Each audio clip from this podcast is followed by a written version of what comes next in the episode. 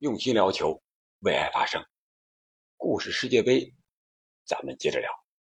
说话之间，这世界杯已经来到了第三届，一九三八年，第三届法国世界杯，这就要举行了。那本来应该第三届是在南北呀，怎么来到法国了呢？这其中又有什么猫腻吗？那在法国举办的世界杯到底有多精彩呢？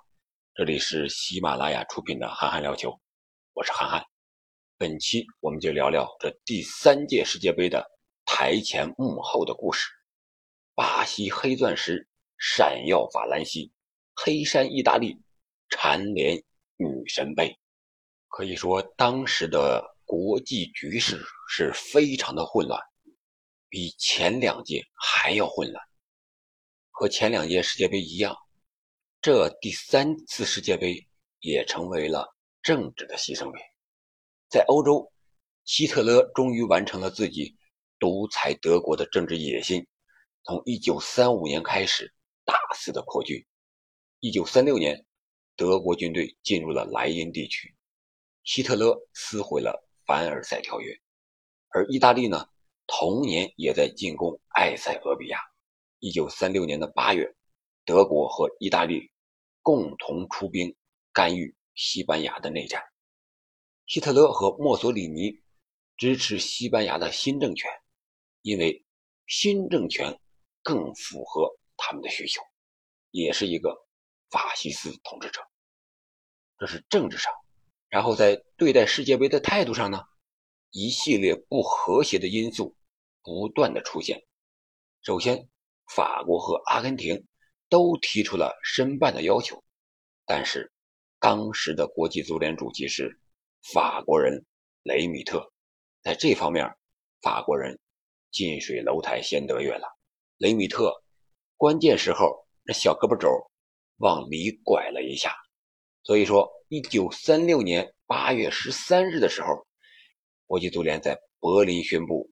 法国成为第三届世界杯的东道主，这也导致了阿根廷人强烈的不满，继而是南美国家其他国家的不满。他们认为世界杯应该轮流坐庄，那南美完了是欧洲，欧洲完了应该是南美了。你欧洲人一九三四年东道主就是意大利，一九三八年你又让法国承办，这不合适吧？所以说。出于抗议，除了阿根廷之外，还有首届世界杯的冠军乌拉圭也是再次拒绝了参赛。阿根廷啊，他是最后时刻才提出不参加比赛的，可以说也被法国摆了一道。除了这些呢，还有拉丁美洲的哥伦比亚、哥斯达黎加、墨西哥、萨尔瓦多等也是选择了拒绝。美国队虽然报了名。但是因为球队里的英国雇佣球员呀拒绝在星期日比赛，所以说也是被迫退出了比赛。而古巴队呢，则是被国际足联邀请替补进来的，一场比赛没踢，直接入围了决赛圈。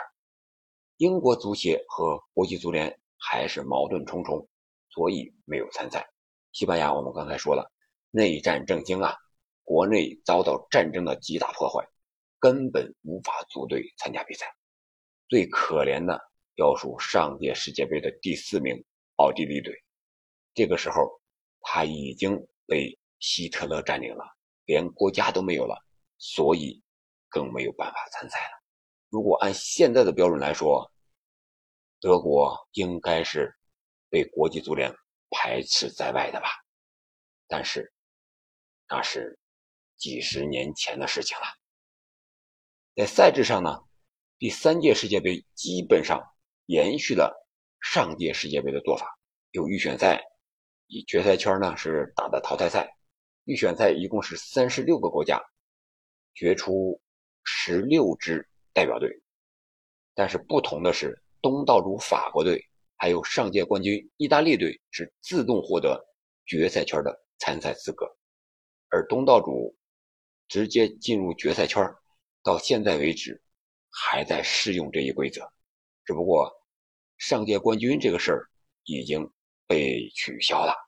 这样的话，十六支球队由于阿根廷临时退赛，再加上奥地利被德国吞并，组建成一支，最后进入决赛圈的只有十五支球队了。他们是上届冠军意大利、东道主法国，还有匈牙利、比利时、捷克斯洛伐克、德国、挪威、荷兰、波兰、罗马尼亚、瑞典、瑞士，这欧洲就占了十二支球队啊。巴西也来了，他是第三届，连续第三届。古巴，还有荷属东印度群岛，也就是现在的印度尼西亚，这是被。国际足联抓壮丁，临时过来凑数的，亚洲一个，然后这个美洲一个，这样的话凑齐了十五支球队。本来是想十六支的，结果只能是十五支了。十五支那就开打吧，淘汰赛继续接着干。尽管当时整个欧洲的心思都不在世界杯上，但是1938年的法国依然上演了很多脍炙人口的世界杯故事。我觉得，首先得益于法国人出色的筹备和组织工作，他们不仅将他们的体育场修葺一新，还承担起了所有的财政开支，甚至是报销了印尼的所有的差旅费。从整个赛前的准备，还有后期的实施上看，法国在当时应该说是整个欧洲最有条件承办世界杯的国家了。而我们现在反过头来再看。当时的整个比赛过程中，还是充分体现了足球比赛的公正性的。无论是霸权呀，还是籍籍无名的一些草根儿啊，在足球场上，基本上待遇是一样的。法国人出色的组织，让1938年世界杯在恐慌的背景下，还有非常不错的上座率、可观的观众人数，在统计中，18场比赛一共有38万名球迷。现场观战，在决赛的时候，巴黎的哥伦布球场几乎是爆满的。而1986年国际足联对历届世界杯球队的战绩进行统计的时候，说是1938年的数据里边，呃，一共是18场比赛，84粒进球，场均4.7球。所以说，当时的攻势足球还是非常明显的。那我们就说说具体的比赛吧。揭幕战是非常值得一说的，是瑞士和德国。除了揭幕战之外呢，我们一会儿重点说，其他球队，匈牙利六比零是横扫了荷属的东印度，亚洲第一支球队参赛，一球未进，一分未得，来了个世界杯一日游，也可以说是完成了国际足联赋予他的使命，参赛就行了，至于成绩不要考虑了。我现在也在想，当时是一九三八年，中国也是处在水深火热之中啊。如果没有战争，中国的李惠堂球王正是在那个时候兴起的。不知道他们参加世界杯会不会制造一个什么样的冷门？好了，历史不能假设。我们接着说其他比赛的场次比分：法国是三比一战胜了比利时。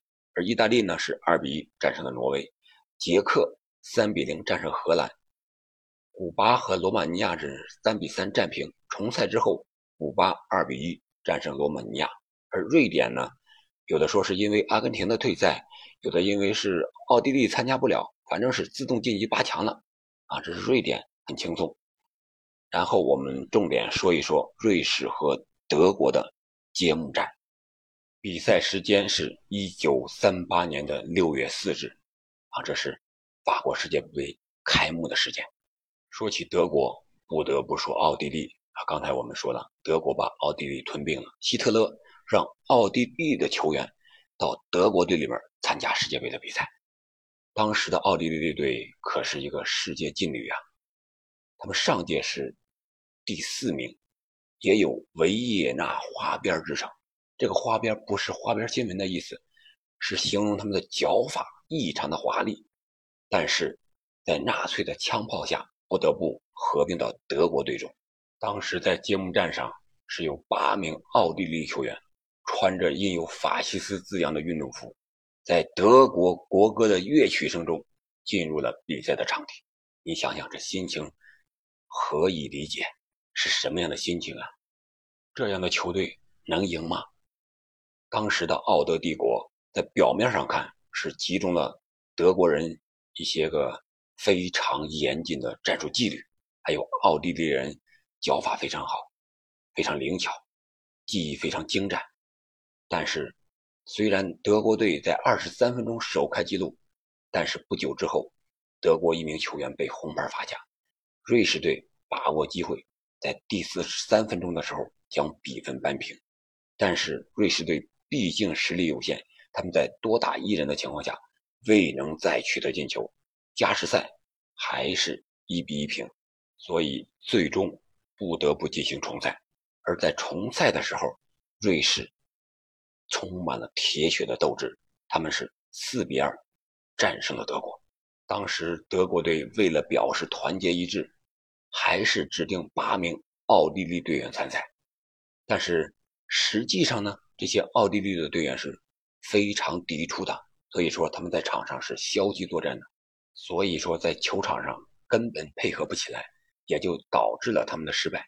虽然重赛的时候瑞士队一开始是零比二落后了，但是他们没有气馁，在上半时结束前扳回一球，而下半时呢，他们的左边锋阿尔弗雷德受伤下场了，场上只有十名队员，情况是。异常的危急，但是他们依然继续作战。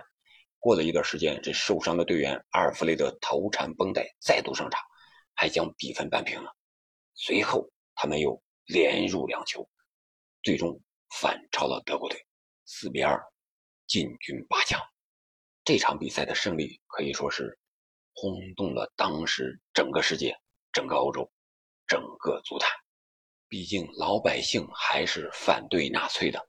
在后来，一名瑞士球员比凯尔在描述那场比赛的时候，他就说呀：“他说我发现德国队只是表面的强大，德国人和奥地利人的思路并不一致，各自为战。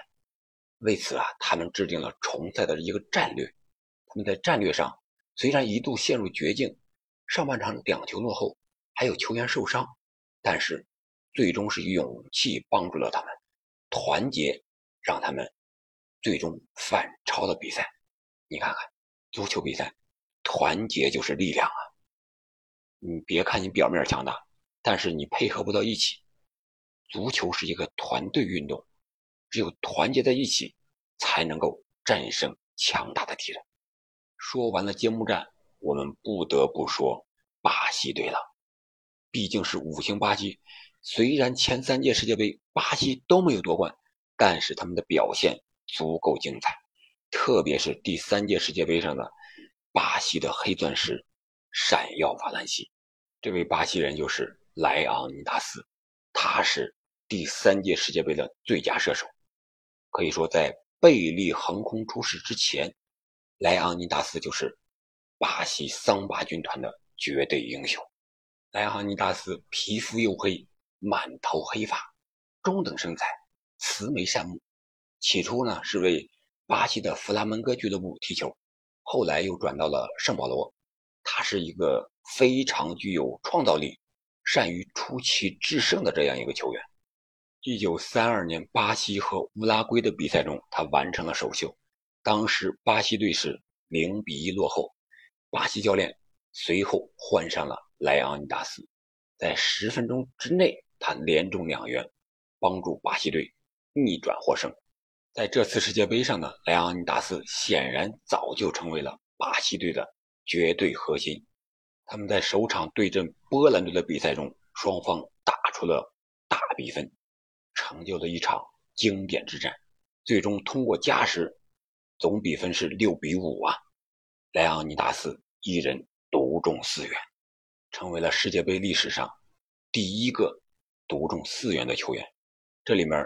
还要说一下，就是波兰队的前锋也有一个人也是独中四元，但是他比莱昂尼达斯晚了十五分钟，所以说他没有成为第一人，而让巴西的黑钻石成为了世界杯历史上独中四元的第一人，而且他有一个进球是光脚打进的，所以说他也有了“赤脚大仙”的这样一个称呼。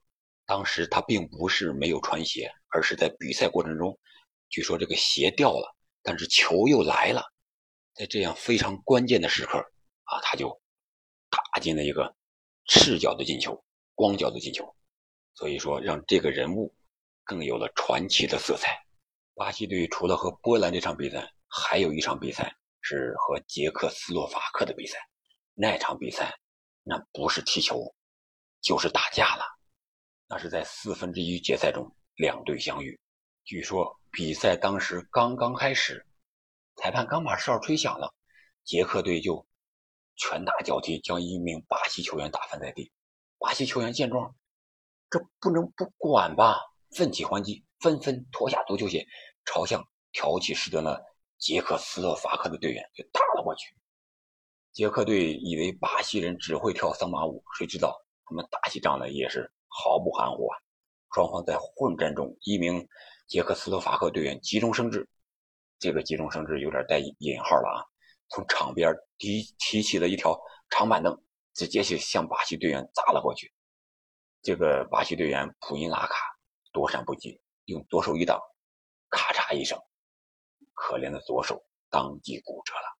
这一下巴西队可火了呀！自己队员被打骨折。便不顾一切地从四面八方赶了过来，围打对方。双方你来我往，拳脚相加呀！一时上，球场变成了拳击场。最后，法国警方出动三十多名警察来到赛场，才把双方给拉开了，平息了这头战斗的风波。最终检查结果是，双方各有两名球员受了重伤。最后重赛的时候，又是这个巴西的头号射手。莱昂尼达，但是双方还是战成了一比一，啊，最终又选择了重赛。重赛的时候啊，首发队员巴西队只能上场七人了，而捷克队呢，原来的首发队员只能上场五人了。你看看这比赛伤成什么样子？最后巴西队是二比一战胜了捷克斯洛伐克，进军了半决赛。但是半决赛在面对意大利的时候，他们已经伤痕累累了。所以说，他们在半决赛面对强大的意大利的时候，没有任何的办法，只能被意大利淘汰出局。那我们接下来就聊聊冠军意大利队。意大利队我们都知道是墨索里尼旗下的球队，他让意大利队的队员不是穿他传统的蓝色队服，而是穿上象征着纳粹标识黑色队服，黑衣。还要行纳粹礼。至于这一次墨索里尼给没给意大利队下最后的通牒，要么赢，要么死，这个到目前为止还是一个谜，不像第一届那样说的那么明确。所以说，在球场上的观众、裁判，包括对手，都为意大利队的队员感到担心呀，怕他们万一踢不好了，被元首给枪决了，或者说给发配了，怎么办？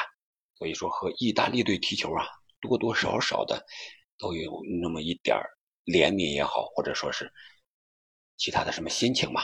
反正意大利最后是进入决赛了，他们二比一战胜瑞典，然后是三比一战胜了法国，然后又二比一战胜了巴西，最后决赛是四比二战胜了匈牙利。不管这个电报疑云还是死亡威胁是否存在。本届杯赛，意大利踢的还是相对来说是顺风顺水的，比上一届相比，没有的那么球场上看到的沉重的一个包袱。特别是在决赛中，梅阿查送出了三次妙传，而他们的前锋皮奥拉则完成了梅开二度。他们在场上始终占据着比赛的主动权。意大利的主帅波佐也是非常的激动啊，因为他创造的历史。成为目前为止唯一一个率队蝉联世界杯冠军的教练，意大利也成为首支卫冕世界杯的球队。相比四年前在意大利本土他能够捧杯的一个争议重重吧，到现在在法国卫冕，我觉得就是一个实至名归了。意大利的功勋队长梅阿查也被看作是历史上最成功的意大利国脚。我想，如果不是二人的随后爆发，还有他的伤病，梅阿查应该是能够创造更多的历史。尽管如此啊，他依然在五十三场比赛中打进了三十三球，成为意大利足球史上的一座丰碑。而他们的主教练呢，也是带领意大利队称霸欧洲足坛有十年之久啊。他的国家队执教战绩是七十七战五十三胜十六平八负，可见这个实力是多么的强大。在一九三八年的法国世界杯上。诞生了足够多的足球故事，也成就了足够多的足球英雄。至少在世界杯比赛的时候，人们是短暂忘记了战争阴云下的恐怖。法国人为希特勒的举动感到担忧，他们全情投入到世界杯的筹办上，以转移注意力。而捷克斯洛伐克呢，随时为边境线被入侵而提心吊胆，他们依然竭尽全力。展现自己的实力。纳粹里出现在赛场上，谁也不知道第二天会发生什么事情。但是在世界杯哨响之时，却只有足球。一九三八年意大利夺得世界杯之后啊，在当年的七月一日，他们的元首墨索里尼接见了他们世界杯冠军队的成员。与盟友希特勒相比，意大利法西斯巨头利用人们对足球的狂热。收获了足够的政治资本，而在二战爆发之时呢，捧杯的意大利球员几乎全部被送往了前线，这支冠军队伍不复存在，由球员变成了战士。世界杯之后没多久，第二次世界大战就爆发了，这样让第四届世界杯不得不推迟到一九五零年才举行，而这期间。意大利获得的雷米特杯经历了哪些传奇的故事？下一届世界杯谁会成为新的冠军？让我们下期接着聊。